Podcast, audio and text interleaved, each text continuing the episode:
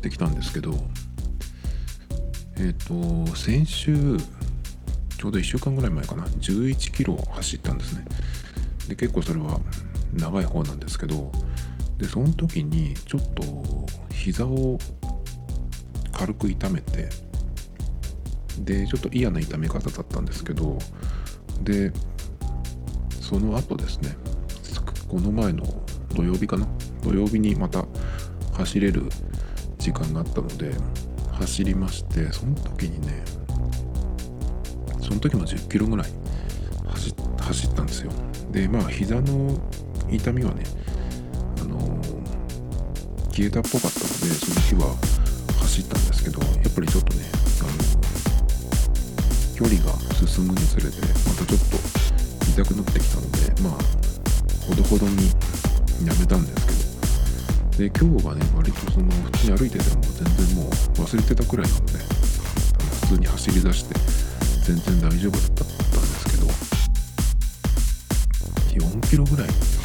なったところでちょっと来始めてですね。まあでも今日は10キロはいかないからまあまあっていう感じでまあちょっと休みながら走ってたんですけどもうちょっとね6キロ6.56これ以上走ったらやばいなっていう感じでやめたんですけどねやっぱちょっと膝を一回やるとちょっとね様子を見ながらじゃないとね本当に走れなくなっちゃうと完全に。あのせっかくのねその習慣が台無しになっちゃうので気をつけないとなっていう感じなんですけどあの今ナイキのアプリでそのランニングのねログを取ってるんですけど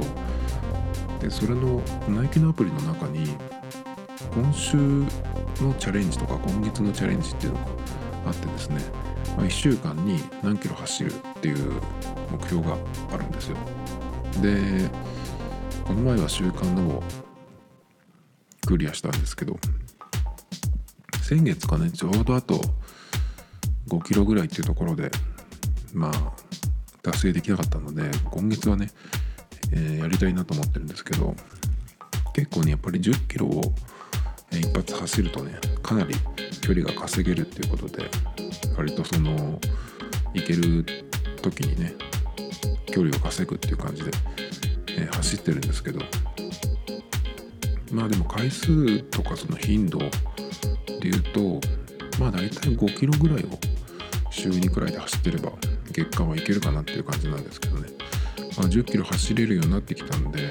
まあ、なるべくねその、えー、今度は楽に10キロ走れるようにっていう風にやってるんですけど、まあ、膝をねやってしまうとね元も子もないので今度走れなくなっちゃうんでねその辺はちょっとうまくやらないとなっていう感じなんですけど結構その走る時の服装とかその走ってる時の、えー、気温とかで割と今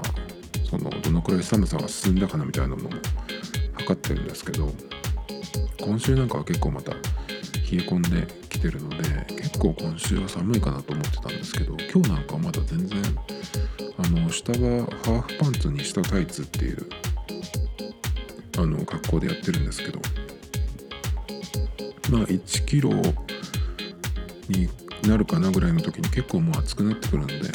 割とそのあったかい素材のものを重ねてきてるっていうのもあるんですけど。まあ冬になるともう結構ね、えー、寒くて寒くてっていう感じになっちゃうんで、まあ、それに比べればまだ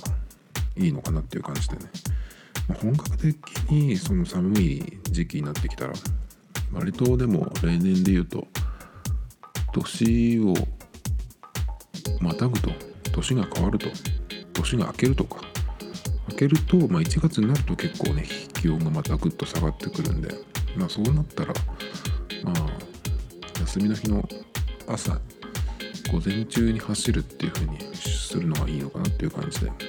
今考えてるんですけど。今日は、えー、ちょっと音楽の話題というかね Apple Music で、えー、よくいろんなプレイリストを聴いてるんですけど、まあ、基本的には日本人の曲が入ってないもの。をでなんかこのプレイストをちょっと聞きたいなっていうのがあったらあのどんどんね保存していってるんですけど。でその中でよく割とよく聞くのが、えー、チャートのトップ100グローバルっていうのに、えー、よく聞いてます。アメリカとかあとなんだっけ UK とかもあるんですけど、まあ、僕は割とグローバルで聞いてます。まあそれはもちろん日本人が入ってこないので安心して聞けるんですけど。で今今日かな？今日そのトップ100グローバルのプレイリストを聞いてた時にマライア・キャリーのあのクリスマスの曲もう何年前にいたかわからないんですけどあれが入っていてしかも11位に入ってたんですよ。でこれってストリーミングなので、まあ、その売り上げってことじゃなくて再生された回数でカウントされてると思うんですけどだからかなりねあの聞いてる人が再生されてんだなっていう感じでね結構今のそのチャートの感じで1位からずっとこう聞いてったりまあシャッフルでもいいんですけどそこにねこのマライア・キャリーのクリスマスのこの曲が急に入ってくるとねなんかすごく異質なんですよね。まあそれだけ再生されてるこの時期に来るっていうのがねちょっとなんかすごいのかなっていう感じがしてしまうんですけど。結構今年はあの洋楽というかその洋楽っていう言い方もなんかちょっと嫌なんだけど割とその音楽業界当たり年だったんじゃないかなっていう感じがしてるんですけど今その CD の CD じゃないか売り上げのランキングみたいなのは全然見る機会がないんですけど唯一そのチャート的なもので見るのがこの Apple Music のトップ100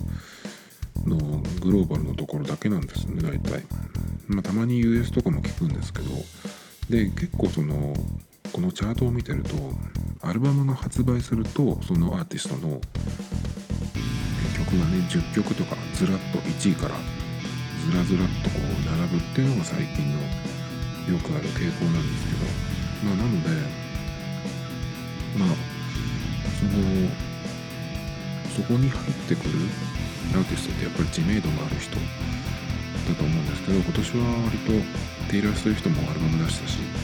ポスト・マローンとかカニエ・ウエストとかあとトラビス・スコットとデュアリーパとかその辺が結構あの目立ってチャートにねあの複数の曲が一気に出てたんですけどだからまあ大勢の人がそのアルバムが出た瞬間に全部に頭から再生してるっていうことなんだと思うんですけどね。売り上げの場合っていうのもあれだけどその中でどれが良かったかっていうチャートっていうのはまた別だと思うんですけど、まあ、今ってそんなに押し付けるとかっていうのもあんまりないんじゃないのかな。そのプレイリストに自分のプレイリストに入れるっていうのもあるかもしれないんですけど前にその iTunes 時代の時っていうのはあの自分の CD なりねその自分がダウンロードして買ったものを、iTunes に入れて聴いてたわけですけどその時にこれ iPhone ではできないんですけど Mac の場合 Mac の iTunes の場合はあの星をつけたものだけを自動的に集めたプレイリストっていうのができたんですよねスマートプレイリストっていう機能なんですけど例えば星3つつけたやつだけえっと集めたプレイリスト全部作っとくと iTunes で星をつけたその瞬間にそのスマートプレイリストにどんどん追加されてくるんですね自動的にで結構このスマートプレイリストって僕は面白かったのであのまだ聞いてないものだけを集めるっていうのも結構やってそれはえーと、iTunes のそのスマートプレイリストを作るときに追加日が何何年何月何日以降、まあ、これは大体その適当に決めるんですけどでそこでそれ以降に追加したものでなおかつ再生数のゼロのものだけを集めたプレイリストっていうのを作ってくるんですね。でそうするとあの追加はしたけどまだ聴いてない曲っていうのが出てくるのでちょっとなんか何でもいいから思っていきたいなっていう時にはそれで、ね、それを再生するっていうような感じで作ったりとかですねあとはまあ星1から5までだったんですけどその例えばその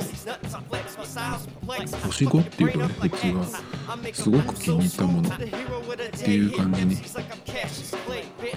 あのなると思うんですけどそうじゃなくって何て言ったらいいのかな。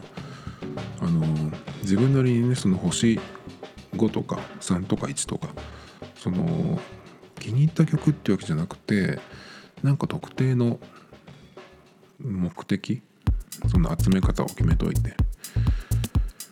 でそれで星を、まあ、例えば1個でつけるとその特定のジャンルとかそのアーティストアーティストじゃないでもそれは特定のジャンルとかアーティストはあのそのジャンルだけでね絞るってこともできるのでそのプレイリストに星でやらなくてもいいんですけど何やってたっけかな。結構ねそのお前は iPod Nano とかを持ってランニングに行ってた時期とかもあったんですけどその時はそのランニング用にしたい曲これちょっと走る時いいなと思ったやつに星1つけてで、えー、その星1つけたプレイリストの名前を、えー、ランとかってねつけておいてランニング用とかっていうふうにしとくと普段その聞いてる時にこれはちょっとその時に使いたいなと思ったら星1個つけとってっていうじで使ってたんですけど今はもうすっかりね iTunes っていう名前のソフトすらなくなってしまったのでまあ一応そのミュージックアプリでできるとは思うんですけど、まあ、Mac でね今音楽を聴くっていうのも本当になくなっちゃってそのやっぱり今のそのミュージックアプリ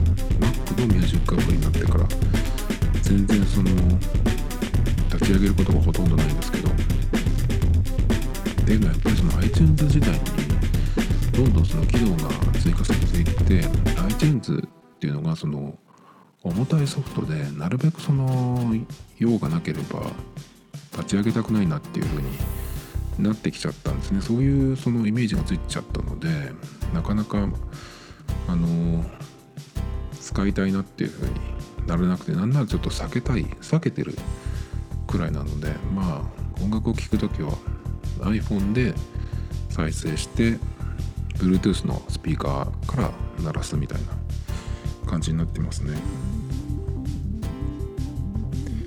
で今の時期って結構そのさっきはあのアルバムが発売されるとその有名なアーティストの場合はアルバムの曲がねそのどれがいいと思われてるか分かんないけどみんな多分その全部聴いてるからっていうことでそのチャートの上の方にねずらっと並んでる状態がよく見られるんですけど結構今なんかは割とリリース待ち制っていうのかな分かんないけど大物が出してないのか分かんないんですが結構そのばらけていてでこれまだ残ってんだっていうようなね曲もあったりします。結構そのストリーミングで聴いてると声とか特徴がある人、まあ、分かってる人だと、まあ、どのアーティストかって分かるんですけどそうじゃない場合まあ、誰の何ていう曲かちゃんと覚えてなかったりすることがほとんどなのででもその曲を聴けばねこれよく今年聴いたなとか変わってたなっていうそういう曲だとねその今でもわかるんですけどそういう感じでですねあの、これまだチャートにいるんだっていうね曲も結構あったりして、まあ、ビリー・アイリッシュの「 Bad Guy」とかはねもう曲もタイトルも覚えちゃいましたけど結構ねポストマローンの Circles とかねまだいるっていう感じでこの辺はだから本当に今年よく売れたんだろうなっていう感じがしてますね。日本だとやっぱりそのまだまだ CD を売ってる、遅れてる国なのでそのアメリカとかグローバルの感覚だと曲が売れてるっていう表現がどうなのかっていうのはちょっと気になるんですけどね。日本の場合は音楽業界じゃなくて完全に芸能界でタレントのグッズとしての CD っていう感じなのでちょっとね全然違いますけどね。しかしあのポストマローンっていう人があのヒップホップのジャンルになってるんですけど結構この人ってそのヒップホップって言うと割とそのラップラッパーって感じなんですけど全然ねポストマロンってラッパーって感じじゃなくてもうそのさっき言った「サークルズ」って今年ものすごくヒットしてる曲なんかずっと歌ってるし何年前だろう？32年ぐらい前の出てた「ロックスター」っていう曲なんかもね割とうんこのサークルズほどじゃないけど結構歌ってる感じでねだからそのヒップホップっていうジャンルが合ってるのかどうかわかんないけど。もうだからヒップホップっていうのがまあジャンルとしてねそのまだまだその変化していってるものなのかなっていう感じがしますね。本当に最近ヒップホップのアーティストって歌うようになってきて。でも R&B の歌物とはまたちょっと違うっていう感じでね。ちょっとやっぱりジャンル的には面白いところですね。でこれは最近に限ったことじゃないけど3分未満の曲っていうのがすごく多くなったなっていう感じがします。だからやっぱりそのまあ映画なんかもねあの2時間見てるのが耐えられないみたいな人もいるっていうことでちょっと短くなったりとかねやっぱりネットフリックスとかねを使ってまあその上映時間とかねその辺の作り方が変わってきたりっていうのもあるみたいですけど音楽もねやっぱりそういう感じですね。サビから始まって1番2番おしまいみたいな。ねそれすごい短い曲がなんか普通みたいな感じですねすっかりね。でもなんか反動とかもないのかなと思うんですけどね。もっとこうクラシックみたいな第1楽章第2楽章があってしかもまあ10分ぐらいの曲とかね。まあでもそうなってくるとクラシックだけじゃなないとそういう曲にハマるとしたらピンク・フロイドとかそういう昔のものに行くかなって感じがしますけどまああとは DJ ミックスみたいな感じかな。そういうのを聞くと割と長いですけどね。まあ聞く人が違うのかな全然まあ僕はチャートも聞くし DJ のものもあのサウンドクラウドとかミックスクラウドっていうアプリで結構そのテクノとかハウス系のものを聞くと、まあ、1時間ぐらいのミックスとかあったりするんで、まあ、そういうのを家で流したりとかしますけどね。それとあと、ま、クラシックもまあまあ聞いたりとかしますけどね。クラシックって言えば今ちょうどこれ用の BGM で新しい曲を作ろうっていうことで、まあ、作るとかしょっちゅう毎週作ってるんですけど何曲か。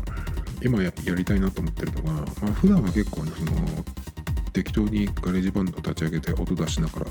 なんとなく作るっていうのがあるんですけどそれだけだとちょっとそのつまんなくなってきちゃうんでこういう曲をなんとなく作りたいなとか作ろうとかっていうのを1個決めて、まあ、それに向かって作っていって全然別のものができちゃうっていうのがよくあるパターンなんですけど最近やろうとしてるのはパンクの曲ですね。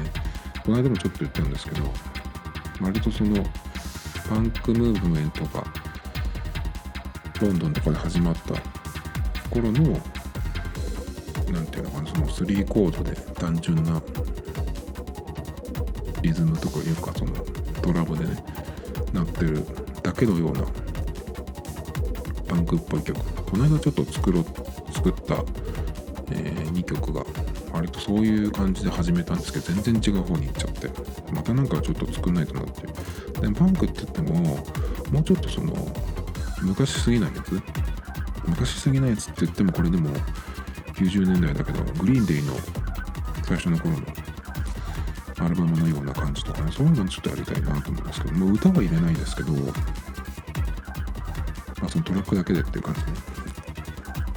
あとそうクラシックの話から始まったんですねこれ。で今やってるのがバッハの曲で僕すごく中学生ぐらいの時から好きな曲があって何ていうタイトルか未だにちょっと覚えられないんですけど羊たちはなんちゃらかんちゃらってやつなんですけどそれがですね最初に聞いたのが中学ぐらいの時の目覚ましであの FM ラジオをつけた時があったんですね。でそれで毎朝あのその番組が終わる時かな。終わる時と始まる時にその曲が流れてたんですけどでその曲なんかそのまた聴きたいなと思ったんだけど何ていう曲かずっと分かんなかったんですけどまあそのそれが聴きたいなっていうこと自体も割と1年前とかそのぐらいに急に思い出していろいろねネットで検索してやっと見つけてでおそらくこれ同じ音源じゃないかなっていうやつも見つけてまあ YouTube で見つけてえっ、ー、と音声だけぶっこ抜いて、えー、iTunes に入れましたけど。でその後ですね、まあ、僕がビジュアル的に好きなピアニストでグルジアの女性のピアニストなんですけどカティア・ブニアティシビリっていうねあのー、なかなか覚えづらい名前の方なんですけどこの人がねまあエロいんですよ。で素晴らしくエロくてですねいいんですけどその人があの弾いてるその今のバッハの曲がすごくよくて何て言うのかなやっぱピアノ用にそのアレンジもされてるんだけどやっぱりねクラシックの曲ってあの同じ曲をいろんなオーケストラとかソロの演奏家の方が演奏してるんですけどやっぱりねその演奏とかオーケストラによって全然ね違う曲に聞こえてくるんですよね。っていうのはそのテンポも全然違うしその曲の中であれそこそんなにさらっといくみたいなもうちょっとそこはためないのみたいなそういうなんかその聞く人にとってこのクラシックの曲はこういうイメージっていうのがなんとなくあると思うんですけどそれとそのすごくハマるものと全然違うもので全く別の曲に聞こえたりとか、まあ、その自分が持ってるイメージっていうのは、まあ、最初に聞いた時最初のその曲を覚えた時のイメージだと思うんですけど、まあ、それをねこう何て言うのかな覆してくれるような新し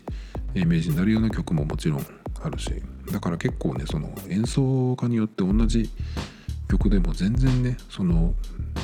同じ曲に聞こえない別の曲に聞こえるっていうのがまあクラシックの、ま、面白いところであり選ぶ時には探す時には難しいっていうとこもあるんですけどそのカティア・ブニアティシビリさんのピアノ曲はピアノのその演奏はねすごく僕はあのハマってよかったんですよね。でそれを、えー、ガレージバンドにそのメロディーなりメロディーかな？メロディーを打ち込んでえっ、ー、とまあそれに適当に拾ってきたラップとかを載せたいなとかちょっと思ってるんですけど。でクラシックの曲なんであの楽譜を探すとネットにあったりするんですね。で1個見つけたのがあのこれもともとはオーケストラフルオーケストラかな？バッハの時ってどうなんだ？フルオーケストラあったのかな？ちょっとわかんないですけど。割とその弦楽器がいくつも編成されてるっていう感じなんですけど、まあ、僕が見つけた楽譜の1個は40層でカルテットなのかちょっと分かんないんだけど4パートに分かれててそのうち2つがの楽譜のですね一番頭にずっと音記号がついてるんですけど破音記号っていうなかなか見慣れないものがついてたんですよ。まあ、ハ音記号がついてても、まあ、呼び方がすぐ分かるんですけどでも頭のとこ見たらちょっとキーが違ってたんですよねそれはあのハ長調 C メジャーになっててあれこれ C じゃないよなと思ってまあそれをねあのガレージバンドに入れてく場合だったらその4パートに分かれてるっていうのは結構理想的だったんですけど、まあ、キーも違うっていうのとその一番最初の頭のところがなんか違うアレンジになってたんでちょっとこれはなと思ってでピアノのアレンジのものをもう一個見つけたんですけどやっぱピアノの場合ってあの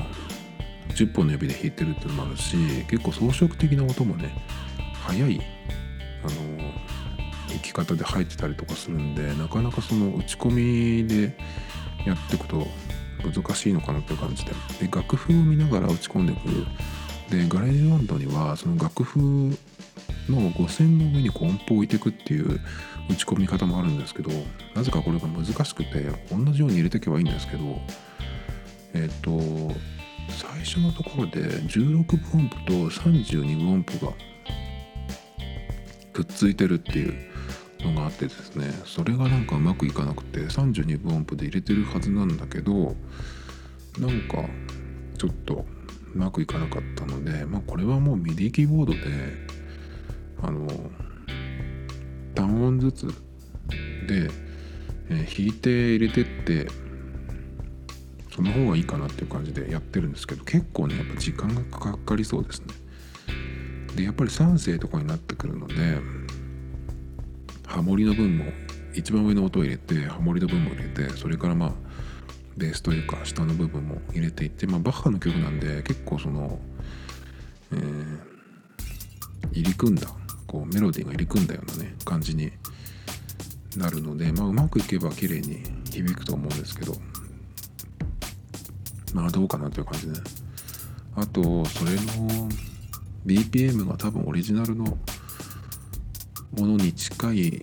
感じにして今打ち込んでってるんですけどそうすると57とかなんです BPM が。多分ですけどね。でそれでラップの、えー、フリーで上がってるものちょっと見つけてみようと思ったんですけどなかなかね57って BPM はないですね。ヒップホップって結構ゆっくりめの BPM が多いんですけど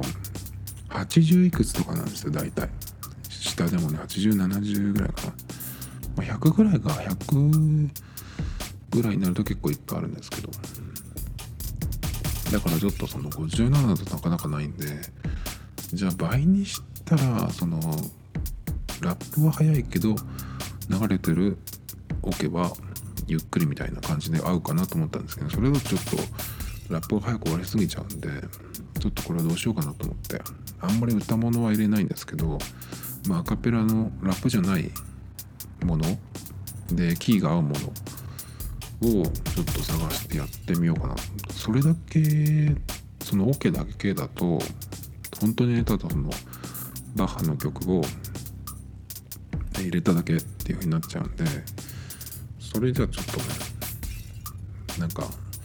自分の曲作りましたという感じにならないのでなんかねでもいつできるか分かんないですけど。でもこれは結構作るのが面白そうですね。なんかプラモデルをこう組み立てていくような面白さもちょっとあるかもしれないです。あとですね最近はちょっとニュースをここでいろいろ取り上げて、えー、またねブツブツ喋ろうかなと思っているんですけどで結構今いろんなニュースアプリを試しているところでそれを、まあ、そのうちねどんなものをえっ、ー、と試してそれぞれどうだったかあとどれを結局ね残して使うようにするかっていうのもまあそのうち喋ろうと思うんですけどそんな感じでやってるんですけど、まあ、結構ね今日なんかも見つけたニュースねいくつか、ね、取り上げたいんですけどあのメルカリと LINE ドコモと KDDI がその共通 QR コードっていうのをやろうみたいなことを言ってたらしいんですけどその提携をやめましたっていうねニュースが出てました。LINE はその Yahoo と、えー、業務提携するっていうのが始まったんで、まあ、そこから離脱したっていうことで、まあ、残りの3社も、えー、それぞれね一旦やめるみたいな話らしいんですけど、まあ、これ今やるのもそうだけど今の段階でこんな提携やめましたとかって言ってるんだけど、まあ、そのままやめた方がいいっていう感じですね。QR コードを今頃ねその JPQR って言って他の QR のサービス会社が提携して1個にしてるっていうのもあるんですけど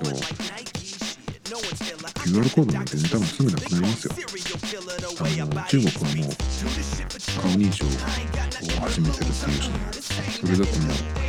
スマホ出す必要ないんで、まあ、日本がねこういうことをやってるうちにア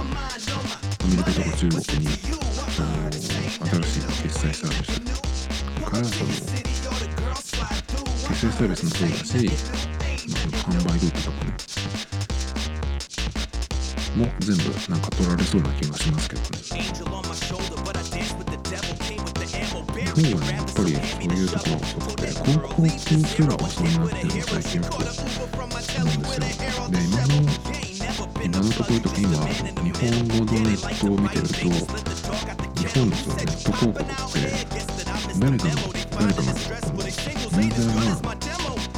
画面を見て何かやってる時にその邪魔して見させる。邪魔して見させて、えー、なんかそのクリックするのにタップするところに近いところにね広告わざと邪魔するのを置いて、えー、触ってくれるとかそういうことばっかり言ってるなんでネット広告っていうのは邪魔してうざみ上げてばっかりの存在だと思うん。ですねそうすると広告の価値を日々落としてる思うん。ですけどなん。かねこれの行く先はどうなん。だろうっていうかもうちょっとなん。かその広告ってやっぱりセンスが良くないとまず見てもらえないしましてや今なん。かクリックしてほしいん。だったらやっぱりそれなりのねなん。かその邪魔して押させるとかあとは古代広告みたいなね。そういうのばっかりじゃないですか。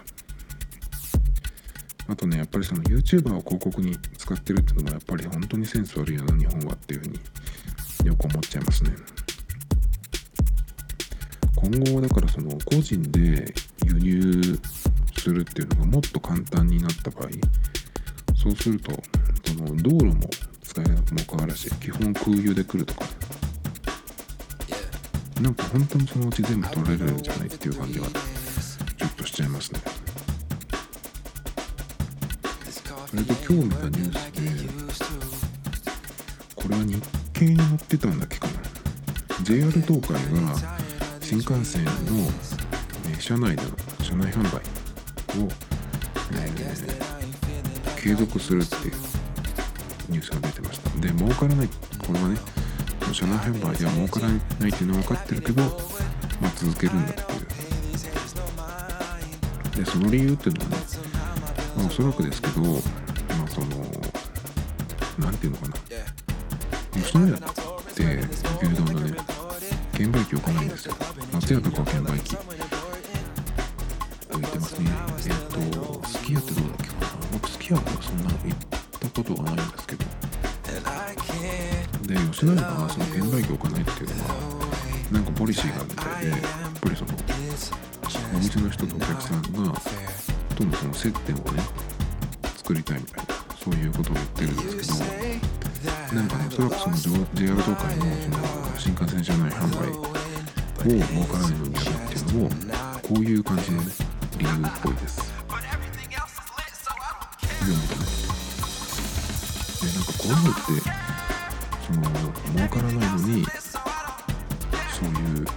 変なポリシーでやるとかっていうのはあの経営者の妄想っていうかそういうことじゃないかなと思うんですけどでこういうのやってると結局はその利益も生まないし従業員が従業員の負担になるだけ。なので、まあ、ストレスとかね離職につながったりするので、まあ、マイナスなだけなんですよね。で接客とかも最近はよく見てれば分かると僕は思うんですけどあの利用する側は特に、まあ、全部じゃないけど接客不要って言ってるのにいつまでもやってるのがやっぱり日本かなっていうイメージがすごいありますね。で同じそのものを売るにしてもネットとか、まあ、ネットに限らないけど無人で売るのとスタッフが接客して、えー、べったりくっついて売るっていうのだとその接客して売るっていうとスタッフの数しか売れないんですよ。そうすると時間ばっかかかるんですよね。ネットとかじゃ無人で売ると数分で同じものが同時に売れて一気にねあの大きいお金が入ってくるのにまだにその新しいお店を作ってもその昔のやり方を変えられないというかまあアイデアがないのかわからないんですけどこの間渋谷パラコができてできてというかリニューアルしてでどんなお店が入ってるのかなって見たんですけど僕はそれを見てもちょっとなんかうん割とねその東京の最先端みたいなことをよく言いがちなんですけどなんか全然遅れてるなっていう感じが。この時代にそんなお店出すのってなんか広告的な意味もあるかもしれないけどあそこの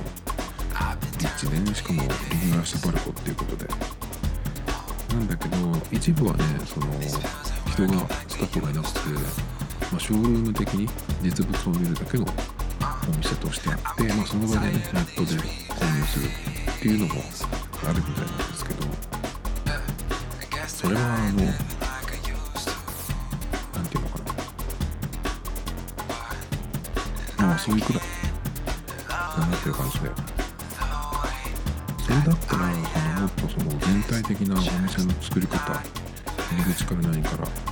変わると思うしやっぱりね今だにその新しいお店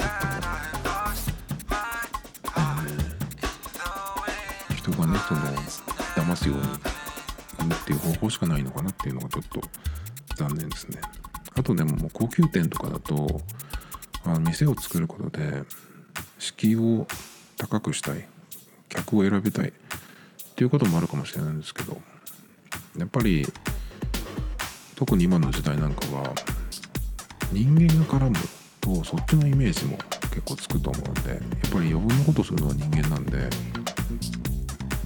あまりそのブランドに対して広告に出てくるモデルとかそういうのじゃない種類の人間を使うっていうのはねやっぱりイメージ的にはそっちの方がリスクもあるんじゃない？というかね思っちゃいますね。で結構そういうところでそのコミュニケーションがどうのこうのとかってよく言うと思うんですけどその無人にしちゃうと人のつながりがとか人の、ね、人がその触れる接点がとかっていうと思うんですけどそんなねコミュニケーションって今の日本人のほとんどがろくにできない人が多いと思うんですよそれがそういう傾向もどんどん加速していってると思うんですよね今なんかやばいしか言えないような人もいっぱいいるわけだし、まあ、コミュニケーションがどうのこうのとかっていうのはもう正直遅いそういう段階じゃないですか